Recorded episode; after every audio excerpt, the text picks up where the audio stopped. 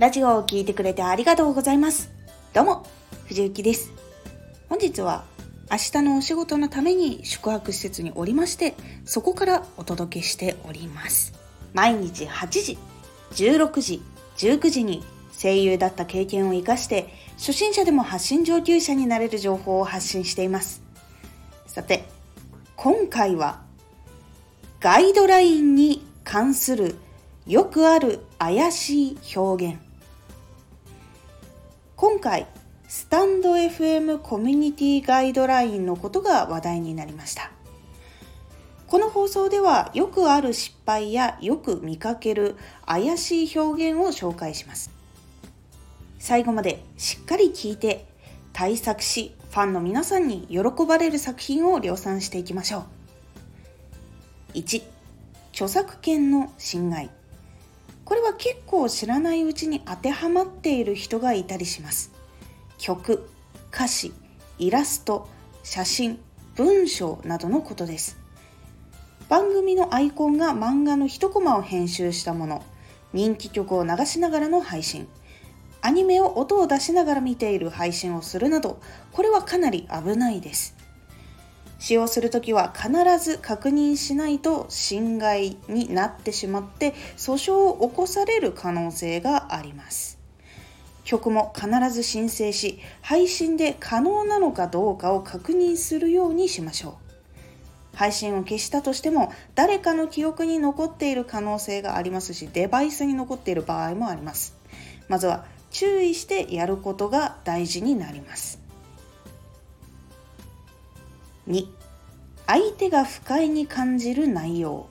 内容を聞いて不快に感じる人がいるかもしれないという内容は発信しないことが大事です。言葉で直接表現していなくてもそのことをイメージできることも人が不快に思う可能性があるので避けた方がいいです。もちろん誹謗中傷脅しそういうこともダメです。3真似をしたら危険なこと。健康を害したり大怪我をしたり生死に関わるようなことは発信して真似をするかもしれないということを発信しないことが大事です。他にも放送で公式になるためにコミュニティガイドラインに違反することを勧める配信も危ないです。4悪い勧誘。スパム行為に当たること。今回の発表で最も強調された部分がスパム行為です。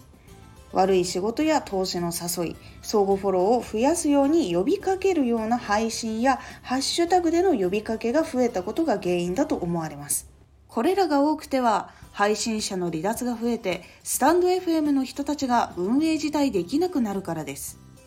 ファンの皆さんへ向けた配信もとても大事です。ですがスタンド FM でやらせていただいているということは運営側はスパムをしない配信者が大歓迎だということも改めて覚悟として決めるようにした方がいいです。そこが発信上級者の第一歩なのではないでしょうか。発信初めてという人は知らないうちに巻き込まれたりすることもあるので今回のことをきっかけにコミュニティガイドラインをチェックしてこういうことをしてはいけないんだっていうことを確認することで危ないところに近づかないようになるのでおすすめします。今回はガイドラインについてお話ししました。どんなところに行ってもルールはあります。これは人を不快にしないためにあるものです。なので大好きなことを自分が大事に活動していくことが聞く人にもいいものを届けることにつながるのでぜひこれからも大事に続けていってください。今回のおすすめラジオ。自宅収録の時の姿勢。椅子に座ったままの状態で姿勢を良くするということが呼吸そして滑舌につながるのでそちらのお話をしております。このラジオでは毎日8時16時19時に声優だった経験を生かして初心者でも発信上級者になれる情報を発信していますのでフォローしてお待ちください毎週2回火曜日と土曜日に藤雪から本気で発信するあなたに送るマッチョなプレミアムラジオを公開しています有益な内容をしっかり発信するあなただからこそ収益化してほしい。毎週2回、火曜日と土曜日、ぜひお聴きください。Twitter もやってます。Twitter では活動している中で気がついたことや役に立ったことをお伝えしています。ぜひこちらもチェックしてみてね。コメントやレター、いつもありがとうございます。では、また